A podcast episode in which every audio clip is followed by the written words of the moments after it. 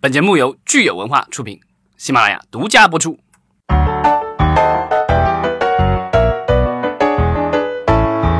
好，欢迎大家收听新一期的影视观察，我是老张。我是石溪，我是大米。开学啦！对，我们也要我们国产片的暑期档也要开始交这个暑期作业了，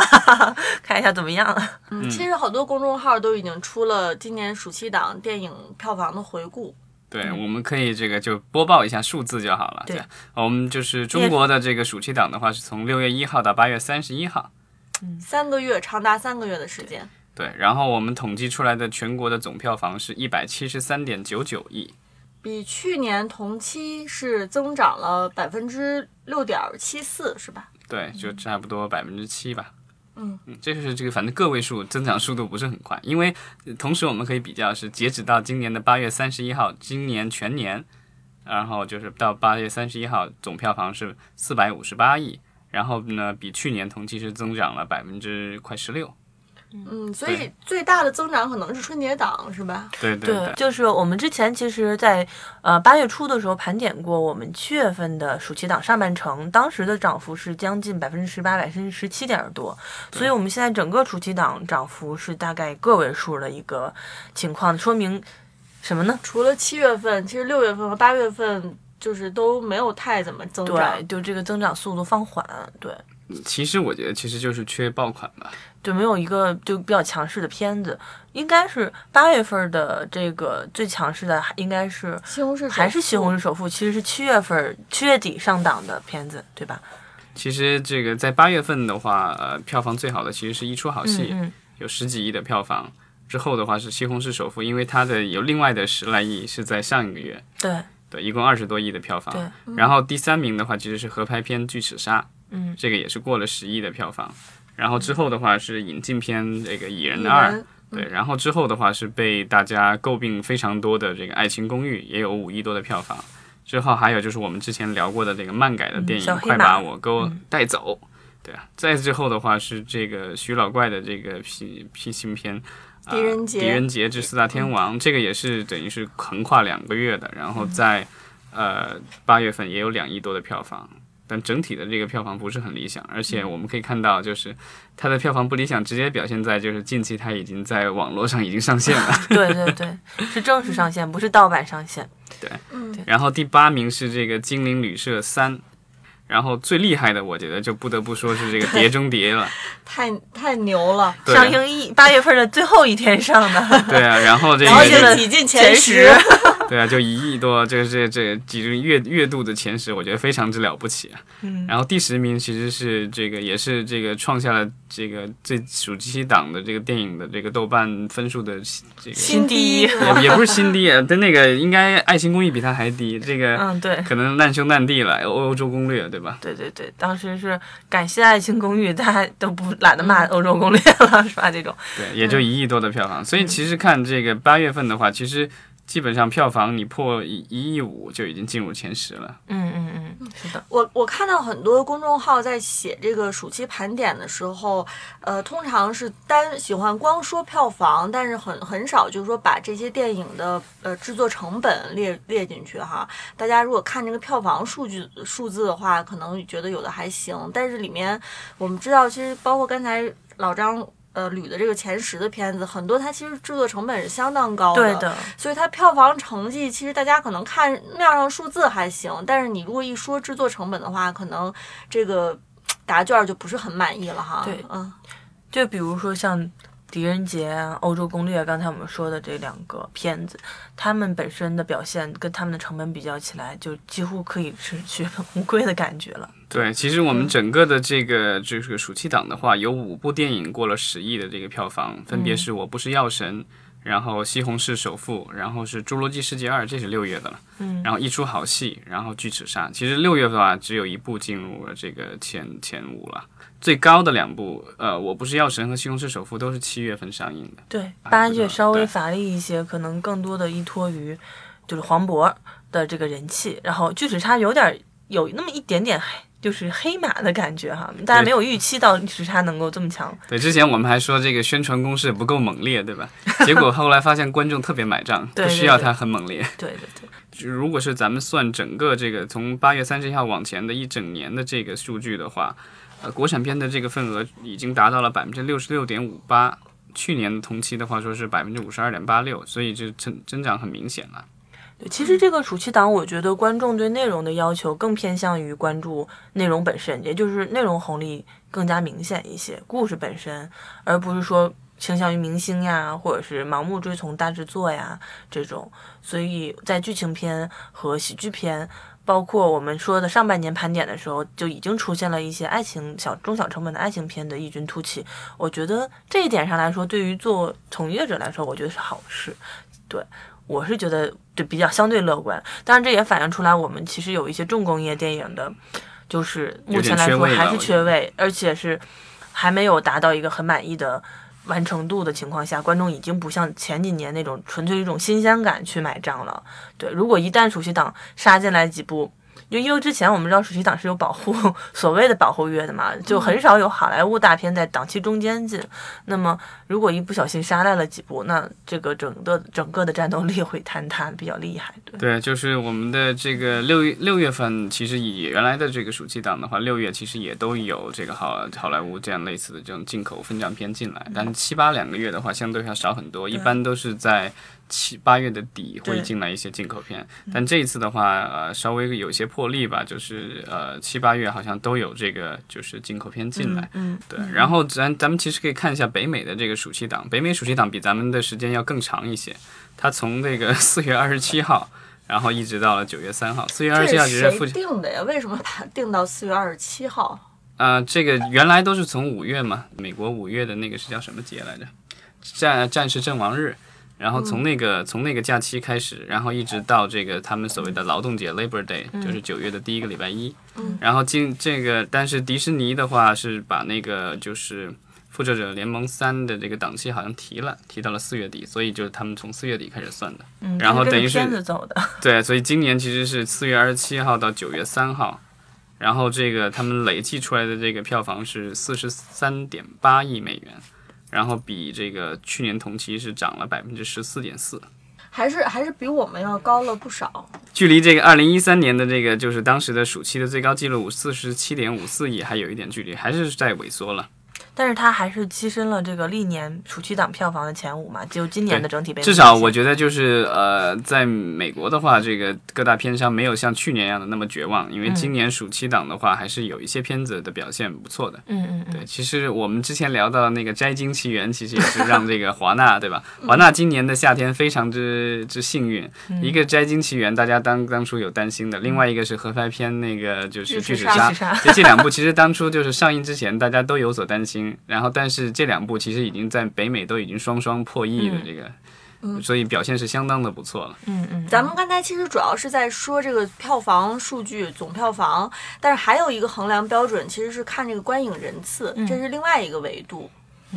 观影人次的话，就是咱们的这个暑期档的话，这观影人次好像增长的这个速度和这个票房差不多，票房是六点七四，然后呃人次的话是百分之六的增长，就嗯五达到了五亿，所以其实我觉得还是同比例增长的吧。嗯，所以说就如果要想让这个票房增长的话，可能我觉得短期内大幅度提高电影票不大可能，只嗯票能是价说不太可能，对我啊觉得，所以就是只能是说吸引更多的观众买票去看电影，这个才是正道。嗯，对嗯，但是与此同时，在北美观影人次好像并没有出现增对长。他们的很多这市几场已年经的相对嗯稳定，相对饱和，然后他们的很多的增长其实都来源于通货膨胀，就是说这个就是票价涨了，对票价涨了。它这这过去的这些年的话，你看观影人次的话，基本上是在逐年在下降的。今年可能比去年夏天好一点，但是这个前几年的这个就是他们呃能够保持大致这个票房不变，但是这个其实观影人次在下降，然后是这个就是票价一直在涨。对美国的这个平均票价的话，如果没记错，去年的数据是在八块多美元一张票吧，呃，反正比国内要要高了。八块多美元，现在因为人民币贬值了，所以嗯现在已经都快快五十块钱了，对吧？嗯但是咱们国内的票价，嗯，倒是没有因为其他的这个通货膨胀而涨哈，因为像今年这个很多地方就是房价呀、嗯菜 价都涨了。但是呃今那你年要说这个电影票价，其实你要想一想，我记得十多年前，对吧？这个暴嗯露年龄，十多年前我上大学的时候，那时候在上海一个就是这种所谓的五星级影院的一张电影票是一嗯百块的标准价。现在的话，有了各种 APP 以后，其实对这个价格已经跌下来很就多是了。今年相对于去年来说，其实有一个比较大的变化是票补变少了。当然，这跟去年下半年有一些呃局里边的一些政策有关系，所以今年对很少有这种票补或买票房的现象。那片场票本身的折扣可能来自于电影院本身的会员制，但是大多数其实还是随机购票嘛。所以嗯我相记对着来说，嗯曾几何时有票补的时候，还经常能买到十九几、二十、九甚块至九九块块九九九的对对票价，对现还有在免很费难看了。对现在基本上最低，我觉得也要三四十。对对，嗯起码在一些热门大片上映的首周末，很多公司会在第一天冲量，或者预售的时候冲量，能把票价降到真的是惊惊人的低。在去年前年的时候，一些 APP 现在基本上是没有这样的情对，况。所以现在就是各种营销嗯啊、促销的这种手段的话，其实越来越退居其次。嗯然后最主要的，其实我是还是看这个货够不够硬。对对对，因为我们说就是我们电影的，其实整个市场的增长经历过几个阶段嘛。最早其实是影院的大规模建设，这是跟感谢我们的房地产爸爸们， 就是随着我们野这蛮个生长，对，野蛮城城乡啊，一些就是市场的开发、房地产的开发，然后带来了这些电影院的快速的这个配套设施的发展。然后，那这个相当于百货超市的货架已经盖完了的情况下，那就急需供货嘛。但是可能有一段时间的这个生产环节，它是毕竟是需要人才的积累的，那就还是相对缓慢的时候，我们当时会说，中国的营销团队真的和发行团队真的是卖命在吆喝，把很多的片子推了出去。但是这两年其实慢慢的观众教育的水平和层次也。包括这个熟悉度，包括影院的建设也开始放缓，然后观众教育的提升，那整体来说，其实这种发行端、渠道端的红利，虽然相对美国来说，我国依旧还是有的，但是相对于我们前几年来说，这两年还是偏向于内容红利了，已经开始逐渐露头了。我们可以看到，但内像容的包括话，很明显，今年很多片子是完全靠口碑出来的。对，现在就是最对最近几个月的这种就是票房比较好的国产片的话，其实都是口碑还不错的。嗯对对对对，尤其像《药神》，都在豆瓣上已经都冲到九点零了，是 吧？也让我也很惊讶。对，然说后明观众其实对国产片儿不是挑剔， 大家原来都会说中国观众对国产片儿不够宽容，其实我觉得还是很宽容的。嗯，虽然国产片的票房不错，这是一个我们喜闻乐见的一个事情，但是同样我觉得也暴露出来一个问题，就是说我们的那些就是投了这种特别高成嗯本视效国产片的这些、呃国产的电电影公司们，重工业电对嗯影，，嗯然后他们其实今年这个日子不是特别好过，尤其是这个对暑期档的这个，对，因为我是觉得像这种重工业的类型片电影，它不是。一朝一夕只靠钱就能堆得出来的，它还是需要没错一个产业整体的，就是发展成熟度以及人才的，就是配套才能够完成。真的说是我只要靠堆钱就能堆出来，它是比较难的。所以我觉得大家也不用着急。我觉得乐观上来讲，起码我们今年守住了我们本土阵营的一些类型片，就是攻防战上面，我们在喜剧、剧情、爱情加上爱情，今年表现也不错。那起码这种，因为这几种类型片其实是很难被外片冲击的，因为它需要本土化的，呃，一些母题、社会化的情绪，还有一些接地气儿的东西。它毕竟有文化壁垒嗯对而且我们先其天优势实我们没有进丢口掉。选片也很少有对对这样的电影，我没有丢掉这种，就包括这些片子在跟一些同期的好莱坞大片抗衡的时候，也没有失掉阵营，我觉得这是一个好事。那另一方面的话，我们保住这块阵营的时候，能有出更多像《药神》啊，或者是像呃我们今年看到上半年的一些呃，比如说《超时空同居啊》这样的片子，这种本土化的喜剧，那。包括拔花的片子的之外，我们在慢慢的、尽快的去按部就班的，我觉得相对于客观和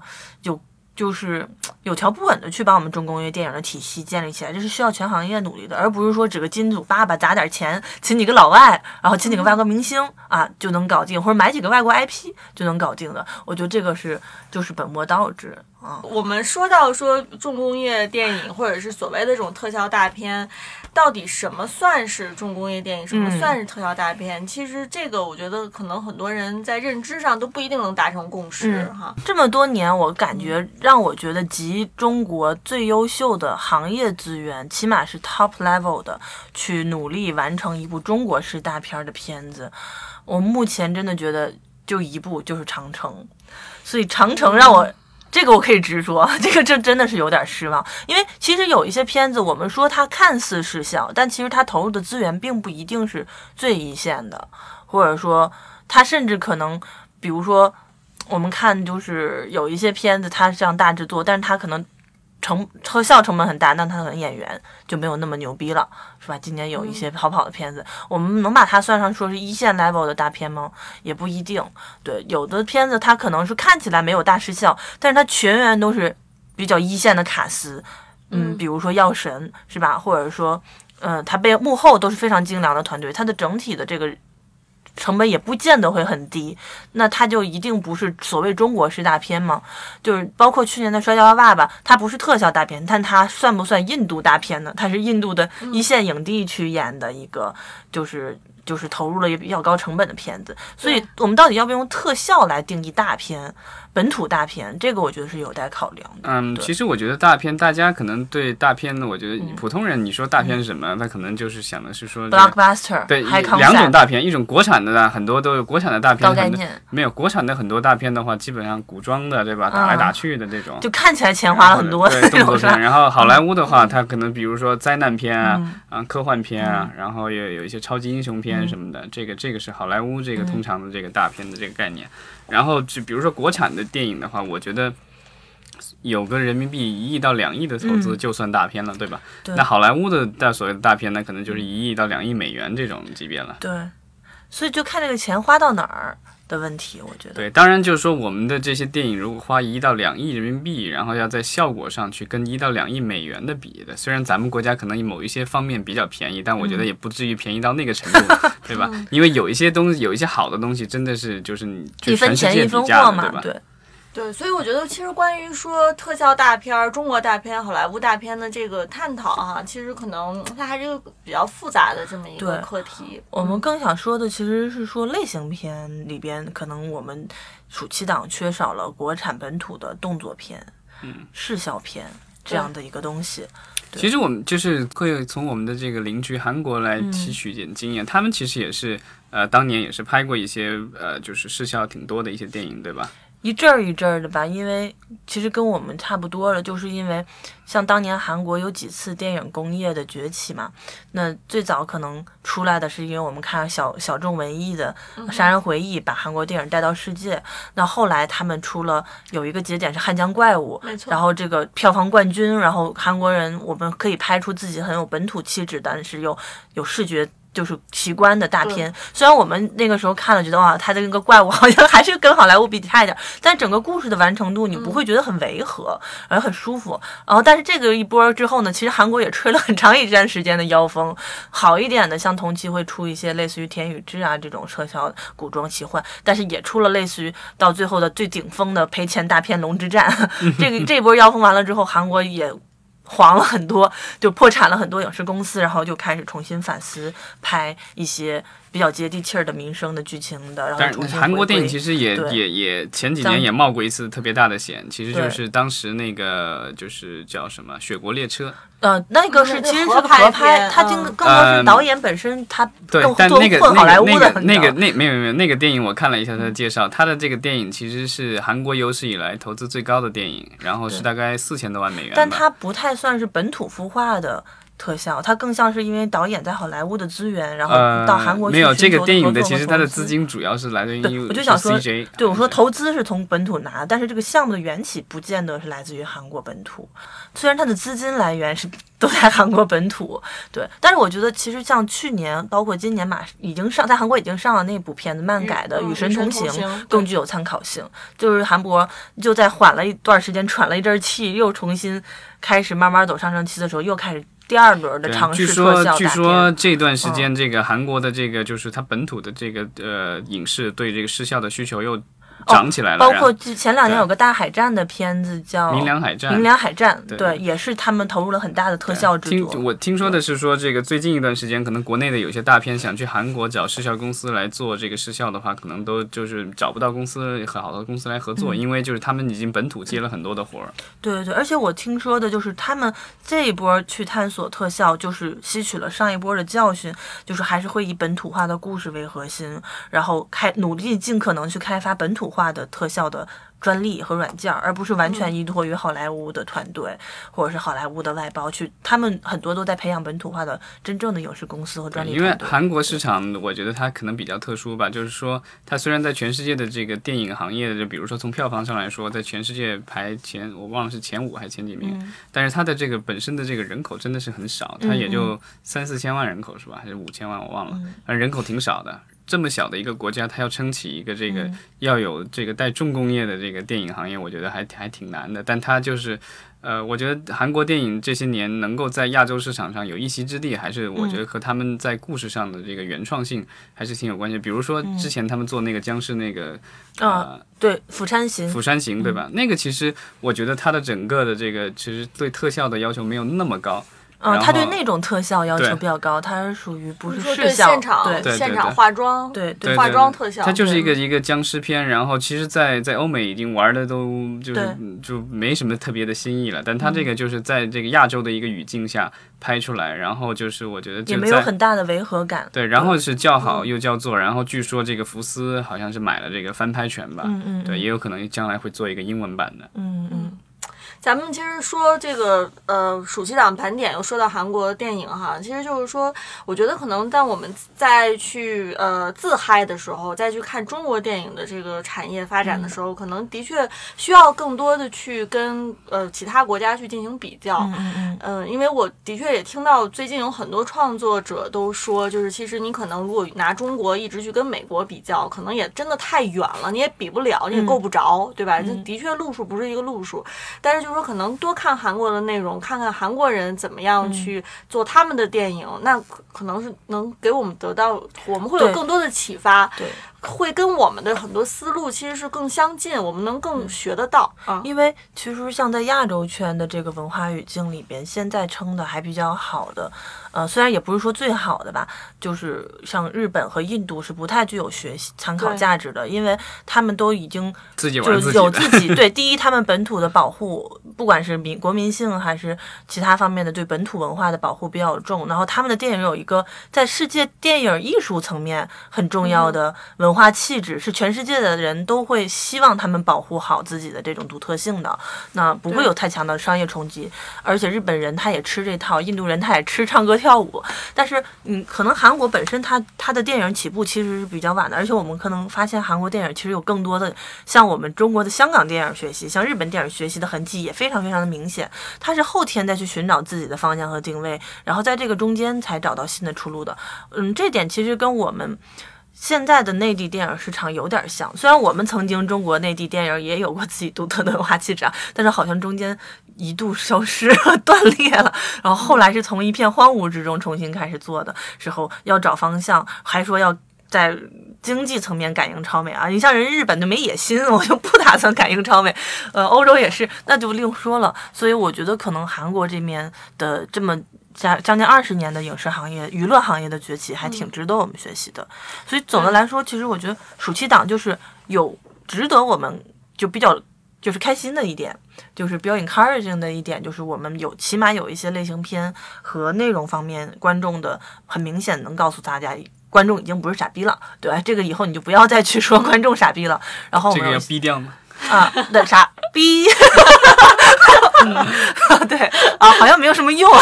对，啊然后但是我们也要客观冷静的分析一下，就不要盲目乐观，也不用盲目自卑，但是就是缺哪儿补哪儿就好了，对。但是就是回到就是我们说的，为什么有那么多人悲观？其实我们从一个数据上就能聊得出 来，就是我们之前聊的这个二八效应，就整个暑期档的话，十一部电影，然后占了八成的票房。啊，对，那我们只能期待先富带动后富了， 就是对， 就假设每部片子有十家出品公司，也就一百来家公司就活得因比为较好。我觉得影视行业，我们看日本也好，韩国也好，包括美国也好，他们很重要的一点，包括当年的香港。曾经最辉煌的时候，他们有一个很重要的点叫做传承，而不是固步自封或者是圈子封闭的，就是把核心资源都掌握在自己手上之后，也不会去思考是不是要为整个行业去培养下一代的接班和丰富这个探索新的东西。所以其实我还蛮佩服黄渤的，就是他作为一个既得利益者的一个影帝，然后他要拍一部新的东西，他会不管是自己的心情儿也好，还是怎么样好，他会愿意帮这个市场去开拓一个新的题材和类型。他因为他成了，才会有更多的人会觉得这种类型是有可能性的。但如果不是黄渤，就是一个小导演， 就是想做这估个计就有一人出说你疯了。对你疯了，你居然想拍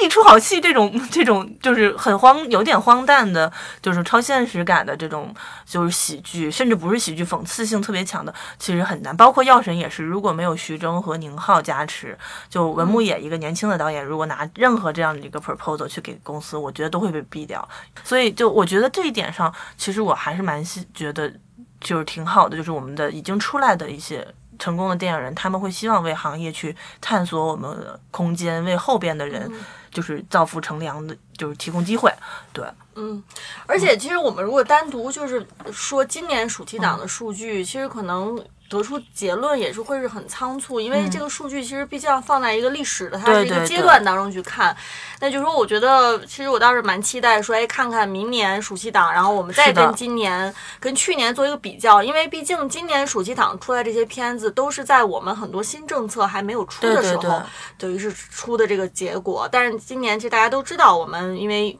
又出了很多新的政策，其实对电影行业也产生了非常这个深刻的影响，非常重大的影响。所以就是到底接下来电影行业往哪个方向走，我觉得可能还是拭目以待吧。可能现在说出得出一个结论，可能还的确为时尚早对了。但是我们可以就是，所以我们这次节目就更想希望就是说，我们知道我们未来往哪个方向努力，而不是想急匆匆的去下一个结论，因为今年唱衰，明年唱唱好唱兴旺，嗯都是感觉没什么意义，更多的是我们知道下一步往哪儿走。最后就是暑期档的话，我们可以还提一个，就是今年还有一个数据不是特别好看的， 就是我们的这个动画嗯动画电影，对，嗯我们的暑期档，今年暑期档有十七部动画电影上映，然后数量上比去年多，去年只有十二部，但是总票房呢是十点七亿，就是我说的，就是有少量两三部上了一亿的，其他的都是有几百万、几十万的这个票嗯房，然后同比的下滑是百分之三十四点五，哇，嗯对啊，因为去年是十六点三，对，这数据已经比低于甚至低于了二零一五年的数据，那一年、那一嗯有大圣年还归有大来圣归来，对嗯对对啊，就国产动画的话，就是这这个最最近一段时间，就是要不是票房比较惨淡，要不就是逃跑。但是我觉得，其实动画电影面临的一个问题，跟我们刚才聊的重工电影有点像，就是说，其实动画电影，当然它就是一个是技术层面，我们还是欠缺人相应的人才和工业化体系。因为我之前其实跟一个朋友聊说，其实衡量一个国家，呃，娱乐影视制作吧，就 production 这个产业、工业化程度最高的标准是看它的动画电影。当因为然，动画电影的工业化程度要求是还不像真人，有一些其实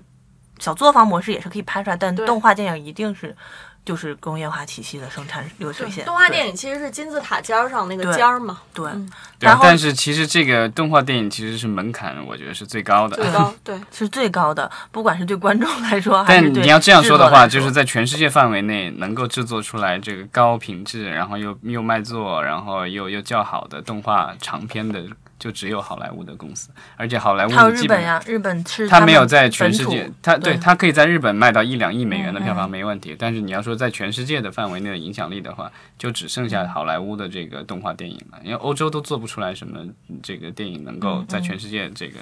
就是大家合家欢都能看的这种，而且我觉得好像欧洲和日本有这种特别严肃的这个动画电影，嗯嗯嗯动画电影的确，它背后的逻辑跟刚才我们提的这个重工业电影其实是是是有基本上是一样的，嗯就是对，你那个要可能嗯是就是可能最最最重工业的，对吧重中之首重。先故事你得做好，另外的话技术的话要求又比较对对高，对，而且我们现在整个国产的这个动画电影，不光国产动画电影，整个动画电影就存在一个观众层面的教育还没有打破。可能类似于像有一天我们真人电影真的可以做到有一部片子像好莱坞的那种大片看齐，嗯那观众是现成的，但是动画电影的观众现在还没那么现成，大多数还偏向于啊合家欢啊、低幼向啊这种年龄层的评价还没有完全打破，所以市场教育和呃生产体系都要双手抓的情况下，我觉得也是急不来。 咱们可嗯以其实期待一下这个未来机器城哈，你之前一直说未来对，机器本城来要暑期上暑期的，我觉得大家都挺期待的一部国产动画，对因为好像是用的海外团队的制作，然后是国产的 IP，然后呢又是阿里巴巴和万达爸爸共同加持，要在国内发暑期档嗯要隆重上映的一部这个中外混血对对动画对电影。就是暴走大事件的动画电影，对，后来因为暴走的各种事情，然后这个电影好像现在就感觉是无限期推迟嗯不的知感道觉。，对，哎不知道，嗯，但是大家可以期待一下， 哦，对有部动画电影，我们要对大力推荐一下。要做小广告了，老哎赵你帮我做吧。对，在九月二十二号有这个，就是这个处女座的最后一天，好像是 吧？有一部电影要上映，动画电影叫《大闹西游》啊，对，他是一个胖孙悟空，嗯上有老下有小的故事，希望大家能够 到电影院去支持，谢谢。对合家欢，这个跟大米有关系，具体有什么关 系对，到了电影院你就知道哎，了。这凭票根儿留言，大咪给你们发红包啊！好的，嗯，希望谢大谢家支持，谢谢大谢谢大家。嗯好，谢谢。